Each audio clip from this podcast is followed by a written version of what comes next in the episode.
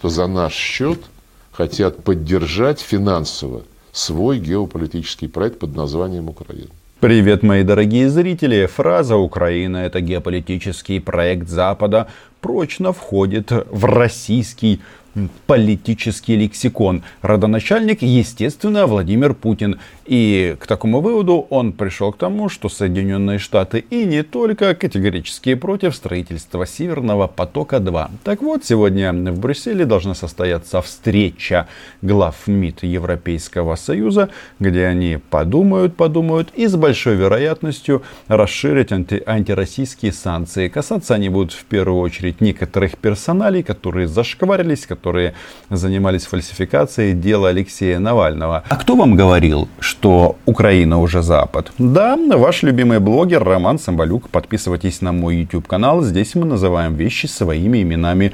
Даже это начало проявляться в мелочах. Сегодня в России и завтра, в честь 23 февраля, выходной.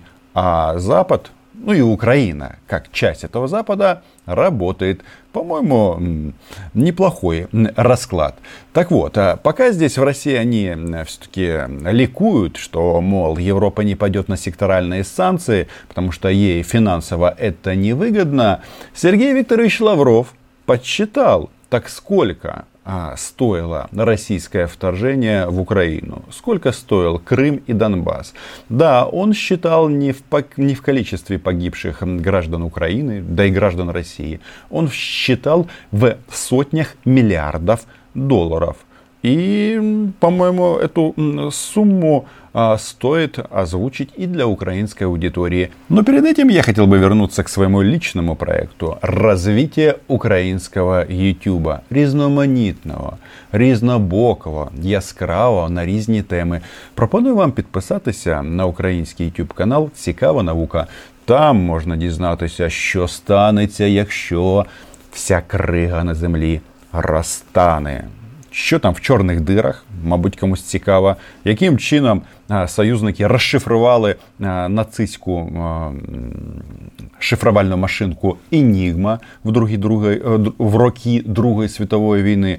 Це важливо, тому що тут фашисти сучасні піднімають голову. Так що посилання на канал Цікава наука буде в описі до цього відео. Підписуйтесь і ідея в чому? Що ми, українці, Сергій Лавров вважає, що ми пішли від Олександра Македонського, можем делать информационный продукт на любой вкус для любой аудитории. И нам не обязательно смотреть за поребрик. Но перед тем, как мы перейдем к сумме, которую Россия потеряла после вторжения в нашу страну, а, есть, конечно, несколько перлов от Сергея Лаврова, которые обязательно а, стоят а, нашего с вами внимания. Ведь что выясняется? Это же не фигура речи, что украинцы пошли от Александра Македонского, по крайней мере, по мнению Сергея Лаврова.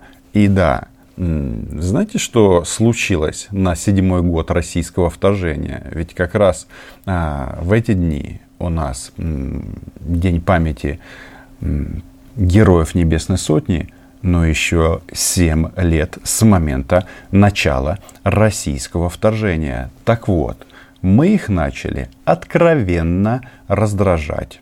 А мы должны за него платить? За что? За этот геополитический проект. Э, нет. Почему они считают, что мы должны за него платить? А, ну, потому что им самим не хочется за это раскошеливаться ради этой цели. Они, им украинский режим нужен только для одного, для того, чтобы постоянно нас раздражать. И для того, чтобы постоянно выискивать новые поводы для русофобской политики. И э, всячески ос, э, ослабить они хотят все, что вокруг нас расположено. Это и Белоруссия, это и Центральная Азия, теперь это и Закавказье. Как интересно получается. Да, Запад во всем виноват. Он использует Украину, чтобы раздражать Российскую Федерацию. Но беда в том, что сама Российская Федерация какая-то нервная, раздражительная. И тут особо стараться не надо. И если мы опять же смотрим на карту, кто к кому приближается. Запад к России или Россия к Западу? Ну, посмотрите, а что они там сделали с Крымом и с Донбассом? Ага, они приблизились к Западу. И э, сейчас Сергей Викторович говорит о том, что они, ну, в смысле, коллективный Запад так действует э, на пространстве, в первую очередь, там, где был когда-то Советский Союз, и им это все не нравится. Но сам подход того, что главный российский дипломат говорит от, о раздражении от Украины, это уже здорово. Как российская пропаганда выдает, что Запад устал от Украины. Хотелось бы, чтобы Россия устала от Украины и занялась собой. И гляди-гляди, а, все бы от этого а, выиграли. Ну, например, а, жители этой прекрасной страны не будут больше обращаться к Байдену с просьбой провести газ в их дома. Потому что Миллер не справляется. И Путин тоже. А вот заявление, которое прозвучало, что Украину признали недружественным России государством, как это повлияет на наши отношения? Напомните, я не... По-моему, накануне Дмитрий Песков сказал, если я не ошибаюсь. Да-да, это был Дмитрий Песков. А кто задавал ему этот вопрос? Да, ваш любимый блогер Роман Самбалюк. Подписка, извините, что напоминаю, она будет не лишней приятно, что а, все-таки от вопросов потом создается информационная волна, которую а, комментирует а, все российское руководство. Если бы они еще стрелять перестали, им бы вообще цены не было. Оно не, а, ну это же просто характеристика этого государства. А что в нем дружественное? Конечно, не дружественно, когда закрываются русские школы, когда русским запрещают а, в магазине говорить на своем языке, когда продавщицам запрещают говорить на родном языке. Когда... Курс на нелагідную, достаточно ускоренную украинизацию в нашей стране начался действительно после 2014 года. Было таки? Было. А что стало причиной? Давайте-ка я напомню Сергею Лаврову. А, начальник а, Сергея Лаврова стал причиной, который обосновал вторжение в Украину защитой прав русскоязычных. Но если вы под этим соусом собираетесь у нас стрелять, то, конечно, я стану украиноязычным. Хотя, как вы видите, я не стесняюсь, я веду свой на русском языке. И насчет там магазинов, вот мне интересно, я сейчас э, нахожусь э, в Москве, да, и не могу вот прямо сейчас пойти в украинский магазин и почувствовать вот эту всю э, трагичность ситуации о том, что все, тильки соловиную, а может быть, э, Сергей Лавров просто наврал? Наврал, что нельзя с продавцами и продавцам разговаривать. Если так, пишите в комментах, но я от себя добавлю, что речь ни о каких запретах не идет. Речь идет о том, что в сфере обслуживания, если человек обращается на украинском языке, то он может требовать на законодательной основе, чтобы ему отвечали на украинском языке. Это не одно и то же. Это не ущемление прав русскоязычных. Это защита в Украине прав украиноязычных. И, по-моему, все очевидно. И Лаврову тоже очевидно. Ну а как же э, тогда обосновывать войну с нами, если не нести вот эти вот м, такие странные, немножко бредовые конструкции?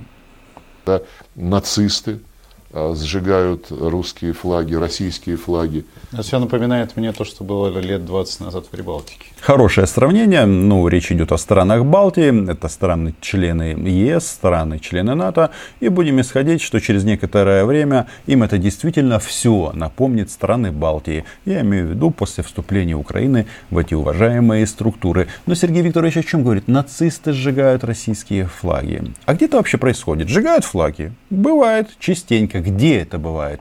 в основном возле российского посольства. И связано это с тем, а, что происходит на линии фронта. Самые массовые беспорядки возле посольства а, Российской Федерации в Киеве были когда? Когда российские орки завалили наш Ил-76 летом 2014 года. Больше 40 украинских молодых парней погибли. И тогда, если вы помните, а, исполняющий обязанности министра иностранных дел Дещица, а сейчас он посол Украины в Польше, спел прекрасную песню украинских фанатов. Я пою не настолько хорошо, петь ее не буду. Но давайте-ка не путать а, причинно-следственную связь. Сначала вы убиваете нас, а потом а, да, мы не только сжигаем ваши флаги, по крайней мере, по писку, который стоит сейчас у коллаборантов в социальных сетях, а, наши военные а, объяснили ребятам, что снайперский огонь против украинских защитников не будет безнаказанным. Продолжаем. Что нам еще поведал Сергей Викторович? Мы тоже хотим, чтобы русский мир имел возможности общаться по тем или иным структурам. Мы создаем, создали уже разветвленную сеть организаций соотечественников, которые живут за рубежом. Мы помним, для России соотечественники это кто? Это все жители Украины. У них так закон прописан, что неважно каких-то политических взглядов и неважно на каком ты языке говоришь. Но слушайте, вот этот вот русский мир а, вот меня немножечко напрягает. Да, раздражает, если использовать терминологию Лаврова о том, что они вернулись к этому термину. Ведь после 2014 года, когда они вот э, под брендом «Русская весна» и всякое такое вторглись в Украину, они как-то отошли от него. А сейчас снова «Русский мир», «Русский мир», нас везде щимят. А, вот в Польше щимят. Тут, тут в Кракове недавно взяли и закрыли такой русский центр, который фонд «Русский мир» а, там создал. Но это а, для Польши такая очевидная вещь, как и для Прибалтики, где борются со всем русским. На Украине тоже стали этим заниматься и СМИ, а, и просто запрет языковой.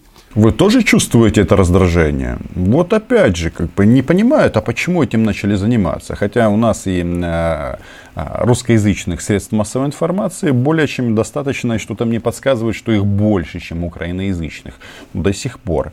А, но, видите, они же хотят не только а, защищать русскоязычных, они хотят, чтобы на русском языке говорили исключительно, что нужно Кремлю. А если на русском языке пишут то, что им не нравится или не вкладывается в российский концепт, они такие украинские информационные ресурсы просто банят Привет, Роскомнадзор. Правильно? Правильно. Но вообще, конечно, компания неплохая. Польша, Украина, а, Эстония, Латвия и Литва.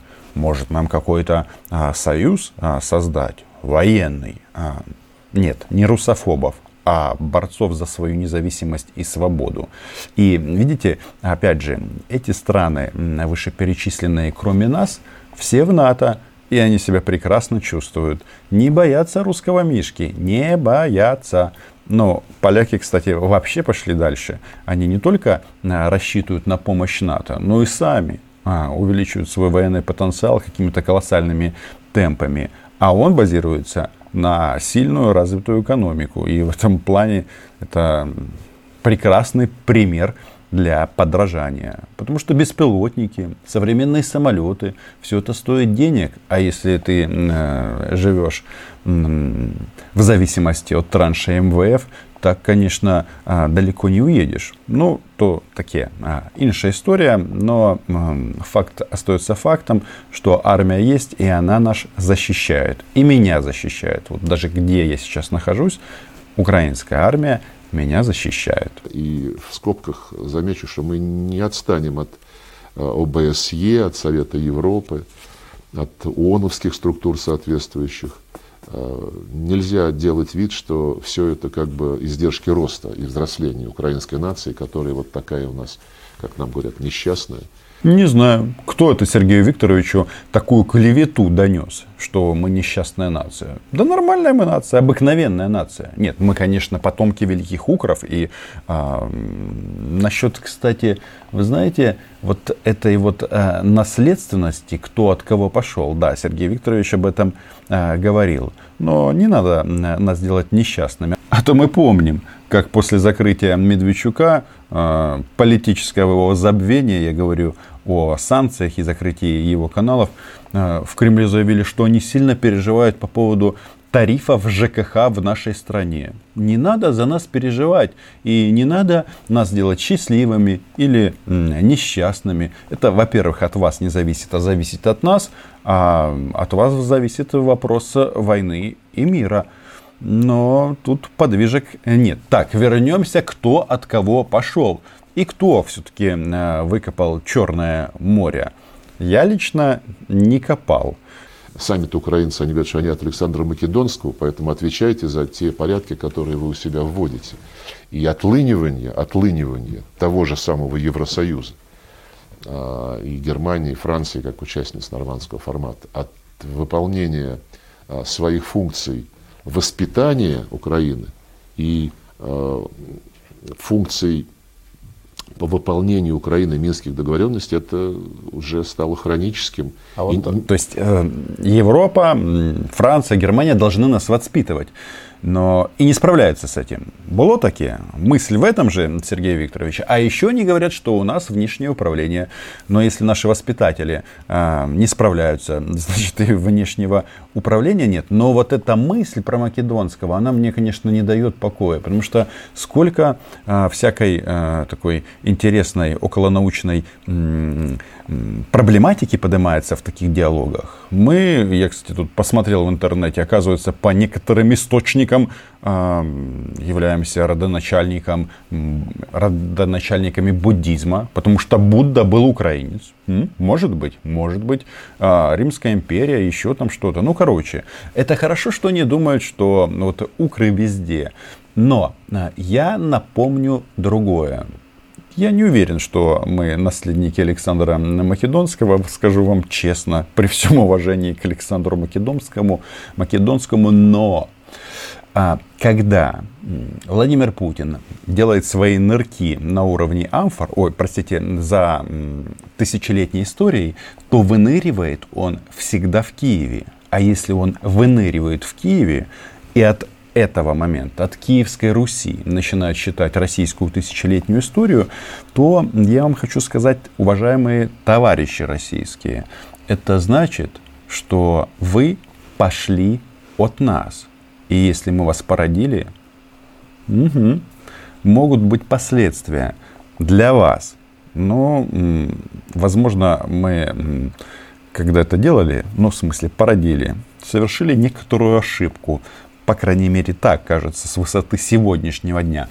Возвращаемся к Европейскому Союзу, а, который, как вы понимаете, окончательно потерял доверие в глазах Кремля. Мы потеряли а, это доверие. Украина раздражает Российскую Федерацию фактом своего существования. И вот пришло время, что и Европа тоже виновата когда тот же Жозеп Барель стал высоким представителем. Где-то в 19 году он э, произнес, э, я э, ну, цитирую, что наш общий, наш старый враг Россия заявляет, я снова здесь. Ну, его, мы тогда переспросили через его протокольную службу, нам сказали, что это фигура речи, что его не так поняли, но менталитет-то он прорвался наружу. Нас воспринимают как чужака. Вот так вот. Барель прославился еще до своего знаменитого визита в Москву. Но, Сергей Викторович, а чего вы удивляетесь, что вас воспринимают как чужака? Ну, потому что я понимаю, тут э, шальные деньги, просто бесконечные ресурсы, и, казалось бы, можно купить всех, а, ну, по крайней мере, на Западе. А выяснилось, что Украина просто не продается, потому что в конечном итоге э, на каком-то этапе а, украинский а, солдат обнуляет все финансовые вложения. И я, когда выступал вот в интервью Владимиру Соловьеву, на его вопрос, готовы ли мы к разрыву отношений с Евросоюзом, ответил утвердительно, потому что там отношений не осталось уже. Отношения разорваны как тогда Обама высказывался, правда, про российскую экономику, отношения разорваны в клочья. Нет, российская экономика, конечно, в клочья не разорвана. Но некоторые успехи на этом а, пути за последние годы все-таки есть. И вот они тут эм, говорят, что все, махнули на Европу, что Европа ненадежный партнер, потому как не признает российские законные интересы, в том числе в Украине и в других государствах. Но, а, собственно, главная мысль этого видео – цена оккупации. И вот вам пример, пожалуйста, если Евросоюз такой наш э, драгоценный партнер в сфере торговли и экономики, вот вам статистика. В 2013 году первым партнером Евросоюза были Соединенные Штаты, 480 с чем-то э, миллиардов долларов, Китай 428 э, миллиардов и Россия 417 миллиардов. Это то есть цифры абсолютно одного порядка. Статистика штука упертая. Это цифры. А что произошло с состоянием на сейчас? Что происходит сейчас? Сейчас Соединенные Штаты 750 почти миллиардов долларов э, вот в прошлом году, в 2019 году. Китай 650 миллиардов долларов. Россия э, вот в 2019 было около 280, а в 2020, если считать с Англией, 220. А если без Великобритании, 190 с небольшим миллиардов долларов. На причина санкций, которые ввел наш драгоценный, самый крупный экономический партнер по причинам, которые никогда, нигде, ни на какие факты не опирались, по крайней мере, нам таких фактов предъявлено не было. Нет, на самом-то деле Сергей Викторович, конечно же, знает, за что ввели санкции, он об этом сейчас вам скажет, за Крым, за Донбасс, но а, получается товарооборот между Европой и Россией за эти годы, за 7 лет упал вдвое. И сколько там, порядка 200 миллиардов а, долларов в год а, не досчитался а, торговый баланс этих двух больших объединений, ну, Европейского Союза как объединения и России как страну. И понятно, что это не все потери а, России, потому что двухсторонний товарооборот это штука двухсторонняя. Соответственно, соответственно, такие же потери и у наших западных друзей. И когда они говорят о том, что ребята, ну, реформируйтесь, мы вас ждем в своем клубе, а, к этому, наверное, можно прислушаться. Ну, во-первых, там, а, как мне кажется, жизнь поинтересней. Ну, работать все равно надо. Это, ну, Крым нам понятен, э, Донбасс нам понятен, это просто Евросоюз, расписавшись в своей неспособности, э, а может быть и в нежелании предотвратить антиконституционный государственный перевод с откровенным русофобским э, характером, вот, значит, решил э, поставить все с ног на голову, с больной головы на здоровую, и ввел санкции не против пучистов, которые, в общем, по большому счету, наплевали на гарантии Евросоюза, который подписался под соответствующим соглашением, а ввел санкции против России игнорируя полностью, как я уже сказал, что действия той власти, которую они поддержали, были откровенно и э, буйно антироссийскими. Во-первых, после революции достоинства у нас были выборы, и э, мы выбрали того, кого захотели. Мы помним и предыдущий состав э, Рады, помним пятого президента с его плюсами, с его минусами, спорим с, друг с другом по этому поводу. Но, знаете, вот Украина и Запад не выполнили гарантии, которые заключались с Виктором Януковичем. А почему мы не выполнили? Вот почему? Потому что Виктор Федорович переехал в Москву. Может быть, а, попробовать снова? Может быть, России нам его просто выдать на родину? А то он уехал и возвращаться не хочет. Так вот, если он вернется, можем обсудить. И у следствия, кстати, украинского вопросы к нему есть. И вот сейчас а, я пишу это видео 22 февраля, соглашение, которое говорит, а, Лавров были подписаны 21 февраля 2014 года. Но там, да, есть такая штука, медаль за возвращение Крыма от 20 февраля. И вот у меня один маленький вопрос. А Сергей Лавров получил медаль за возвращение Крыма? И когда он ее носит? Вместе с Марией Владимировной или эм, по отдельности. Подписывайтесь на мой YouTube канал, читайте агентство Униан, лайки, вподобайки. Ну и, конечно, как всегда, по традиции, большое спасибо моим патронам и патронессам. И да, я во время стрима обещал 150-му патрону а, персональное видео с Красной площади. Я его сделаю. Чао.